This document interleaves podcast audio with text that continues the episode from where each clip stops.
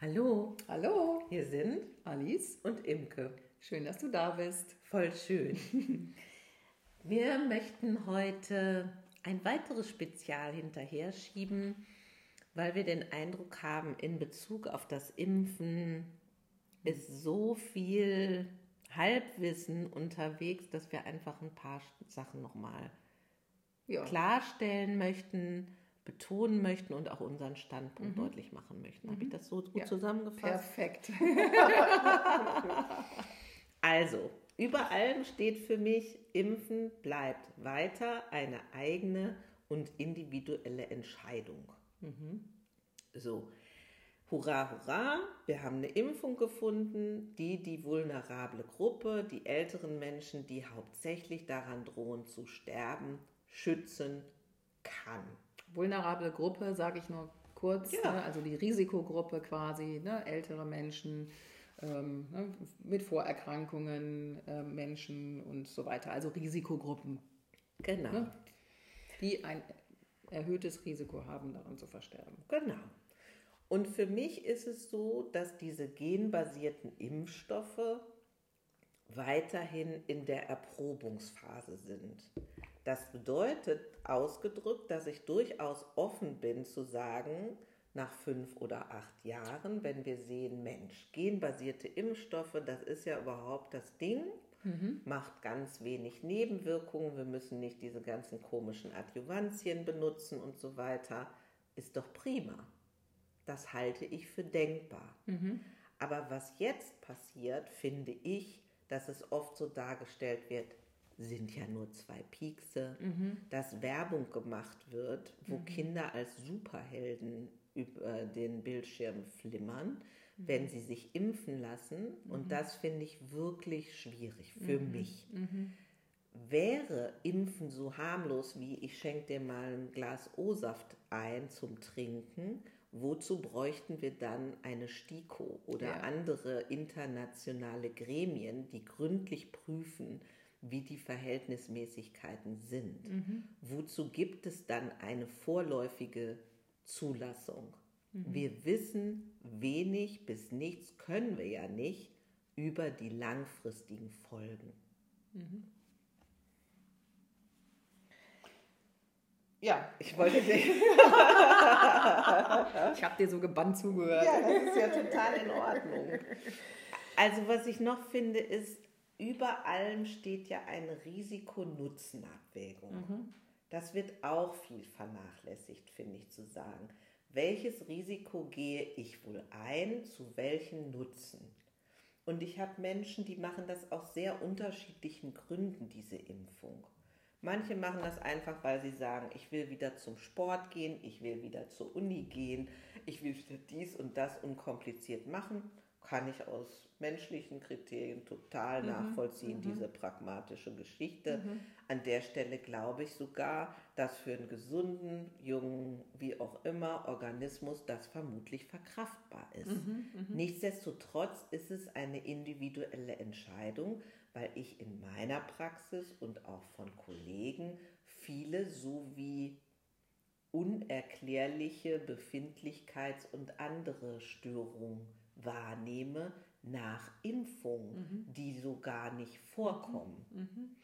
ja in der öffentlichen Diskussion Genau. sehr Wenig. wenig äh, vorkommen. Und das finde ich genau das, was du sagst. Das ist, ich, ähm, ich, ich finde es halt wichtig, dass wir auch darüber sprechen, ähm, weil das ja immer dazugehört. Ich meine, wenn, wenn ich als Ärztin irgendein Medikament gebe oder irgendein Kontrastmittel oder so, dann re- kläre ich über die Nebenwirkungen auf Die die, möglich sind. Und das ist ja auch legitim und der Patient kann entscheiden, ob er das haben möchte oder Risiko nicht. aussetzen möchte, ne? genau. Die Risiken sind sehr gering meistens, weil oft ja die Medikamente auch lang geprüft sind und so. Und, ne? Aber man weiß halt, dass es Risiken gibt. Und jetzt ist es ja so, dass quasi ein Impfstoff da ist, wo wir die Risiken gar nicht genau kennen.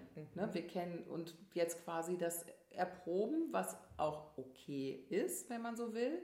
Ja, weil wir haben auf der anderen Seite halt die sogenannte Pandemie und wir haben, ne, müssen jetzt auch ne, Risiko-Nutzen abwägen. Nur möchte ich gerne, dass wir in der Öffentlichkeit auch darüber sprechen dürfen, dass es auch Nebenwirkungen gibt. Ja. Ja, auch wenn die jetzt nicht sehr häufig sind, aber es gibt sie. Und ich finde, dass, dass die Pflicht von uns Ärzten und von anderen, dass wir auch darüber aufklären. Und wie, nach meinem Kenntnisstand ist es so, es gibt zwei Nebenwirkungen, also eine Nebenwirkung, die klar auch der, der Impfung zugeschrieben äh, wird. Ich sage es jetzt mal, das sind diese thrombembolischen Veränderungen. Also wir hatten diese Sinusthrombosen, also Thrombosen, Gefäßverschlüsse, Embolien aber auch, also Gefäßverschlüsse können dadurch ausgelöst werden. Es ist selten, aber es kann sein. Mhm. Und ähm, zweite Sache, in Israel ist es ja auch so gewesen, dass bei den Jugendlichen, und da ist jetzt gerade wieder was neu, also es hat sich bestätigt wieder, mhm. dass halt die Herzmuskelentzündung als ähm, Nebenwirkung gesehen werden kann, vor allem bei jugendlichen Männern. Genau. So. Und das sind ja wie die in der Öffentlichkeit anerkannten mhm. Nebenwirkungen. Und ich fände es eben toll, auch unter Ärzten, wenn es mehr Austausch gäbe oder eine Stelle gäbe, wo man das hinmelden kann, mhm. zu sagen, Mensch, mir fällt auf, äh, ich zum Beispiel denke an zwei Patientinnen in meiner Praxis, die ich über anderthalb Jahre Corona-Zeit wunderbar begleitet habe. Die haben beide eine Neigung zu Angststörungen und depressiven Verstimmungen. Die habe ich wunderbar dadurch begleitet und nach der Impfung, zwei Wochen später, sind die beide komplett abgerutscht in eine depressive Phase. Mhm. Und das ist mir erst gar nicht so super in dem Zusammenhang aufgefallen, bis ich mich mit Kolleginnen äh, ausgetauscht habe, die mir, mich gefragt haben, du hast du das in deiner Praxis auch, mhm. dass so viele Leute irgendwie so in diesem gemüts- und psychischen Bereich wegkippen, richtig extrem. Und das wird ganz wenig besprochen. Mhm. Ähm, die, und so wie ungewöhnliche Sachen. Ich habe einen älteren Herrn, vor vier Wochen Blutentnahme, alles wunderbar in Ordnung. Er nimmt die Impfung und bei der nächsten Untersuchung, vier Wochen später, wo er nichts an seinem Lebensverhalten verändert hat, sind auf einmal seine Schilddrüsenwerte unerklärlicherweise komplett im Keller. Nicht ein bisschen anders, komplett. Mhm. Und diese Dinge. Hatte der vorher schon mit der Schilddrüse? Nee, gar nichts. Ja, ich meine, das spricht ja auch für, eine Auto, für ein Autoimmungeschehen. Reaktion. Ne? Mhm. Also, ne, das ist ja auch durch die Impfung erklärbar mm. oder wäre durch die Impfung erklärbar, mm. weil wir natürlich ja, das ist, ist ja der, der, Sinn der Impfung, dass wir das Immunsystem antriggern, sage mhm. ich jetzt mal. Ne? Und das kann ja dann sein, dass es ähm, halt auf die Schilddrüse dann, ne? also als Autoimmunerkrankungen geschehen hindeutet. Was ich übrigens auch äh, beobachtet habe, beziehungsweise auch gelesen habe, dass es auch gehäuft aufgetreten ist, also dass Immunerkrankungen neu aufgetreten sind ich habe es jetzt über die Leber gelesen, ähm, also dass Immunerkrankungen halt plötzlich aufgetreten sind. Viele sind auch wieder ausgeheilt, mhm. ja, nur das sind das und da ist auch ein Zusammenhang sehr wahrscheinlich zur Impfung herzustellen, weil die vorher halt nicht da waren. Genau, und Gut. das ist ja, also um das nochmal ganz klarzustellen, wir sitzen jetzt hier nicht und sagen, das sind doch ganz klar die Auswirkungen der Impfe, das kann man ja ganz schwer sagen. Mhm. Das ist zum Zeitpunkt A, kriegt jemand die Impfung und vier Wochen später gibt es ein überraschendes oder auch zwei Wochen später oder fünf Tage später, aber auch in einem Zeitraum von Wochen eine Symptomatik, die wie plötzlich auftaucht und bisher nicht gesehen wurde. Da steht ja jetzt nicht ein Etikett dran, ich komme von der Impfung, aber nichtsdestotrotz, das ist ja immer die Herausforderung auch bei echten Impfschäden, diesen Nachweis zu erbringen, dass das direkt von der Impfung kommt. Mhm. Aber und ich fände es toll, wenn wir so wie eine Datenbank hätten, wo mhm. Ärzte sagen könnten, bei dem, also dies und dies und dieses ist mir aufgefallen mhm. und tritt definitiv häufiger mhm. auf oder es sind unerklärliche Nebensymptome und so weiter. Und das sagen wir, sage ich nicht, um zu sagen, oh böse, böse, böse, äh, diese Impfung auf keinen Fall machen, sondern ich sage das, um diese Art von Leichtfertigkeit, die in der öffentlichen Debatte im Moment ist, so von wegen, die sollen sich doch nicht so anstellen, das sind ja nur zwei Piekse, ähm, ein bisschen breiter betrachten möchte. Ja, genau, das, das, das sehe ich auch so. Also ich will jetzt auch umgekehrt auch keine Angst schüren. Ich mhm. glaube nicht, dass man das muss. Ich möchte nur die Diskussion darüber führen können. Ne? Ja. So, so wie es ja bei anderen Medikamenten und, äh, üblich ist.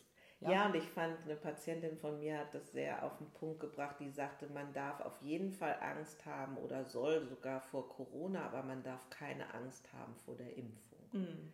Und das ist jetzt ein bisschen pointiert, aber ähm, es bleibt halt ein, eine Maßnahme, die weiterhin vorläufig zugelassen ist und eine Maßnahme, über die wir noch keine Datenlage haben zu langjährigen Beobachtungen.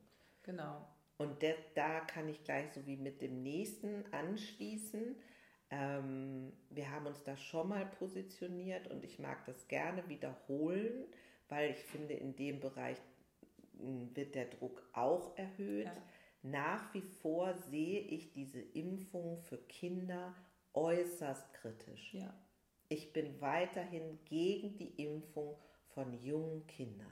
Genau, das bin ich auch. Und ähm, warum sind wir das eigentlich? Dagegen. ja. ja. Also warum sind wir äh, nicht dafür? Und ein Punkt ähm, ist, finde ich, das Risiko-Nutzen-Abwägung, das ist ja auch eins, was wir immer tun als Ärzte. Ne? Mhm. Wie hoch ist das Risiko, wie hoch ist der Nutzen? Und es ist nun mal Fakt, dass die Kinder sehr, also dass, es, dass die fast gar nicht gefährdet sind, an mhm. Corona zu versterben. Ja, es gibt Fälle. Ja, ähm, das, das, sind meistens, meistens Kinder mit Vorerkrankungen. Genau, das mhm. waren meistens vorerkrankte Kinder. Ähm, genauso wie es Fälle ne, nach Impfung gibt. Mhm. Ähm, und nur ich sehe den Nutzen für die Kinder nicht. Mhm. Anders zum Beispiel jetzt bei der Grippeimpfung, wo ja auch gerade Babys von betroffen sind. Aber Corona ist nachweislich keine starke Gefährdung für unsere Kinder. Mhm.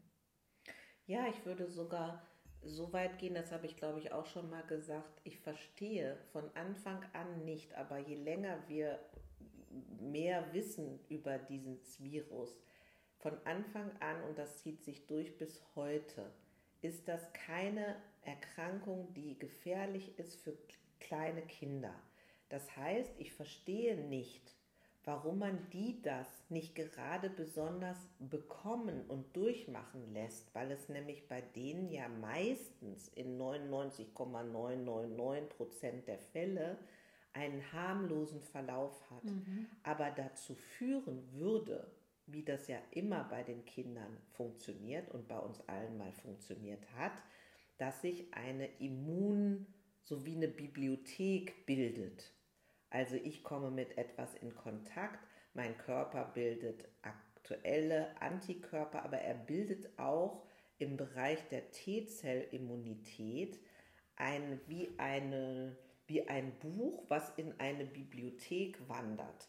Und wenn äh, der Erreger wieder vorbeikommt, hat der Körper die Möglichkeit, dieses Buch rauszuholen und hat eine Immunantwort darauf. Mhm. Und deswegen fände ich, wäre es ein viel sinnvollerer Beitrag im Hinblick auf dieses Argument, wir impfen die, damit die einen Beitrag leisten, damit diese Herdenimmunitätslage sich verbessert die würden ja viel mehr Beitrag leisten im Win-Win-Win mhm. für alle, mhm. wenn sie es durchmachten, weil sie als Genesene viel besser geschützt sind. Und dadurch, dass es die Impfung gibt für zum Beispiel die gefährdete Großelterngeneration, verstehe ich dieses Argument gar nicht schlüssig.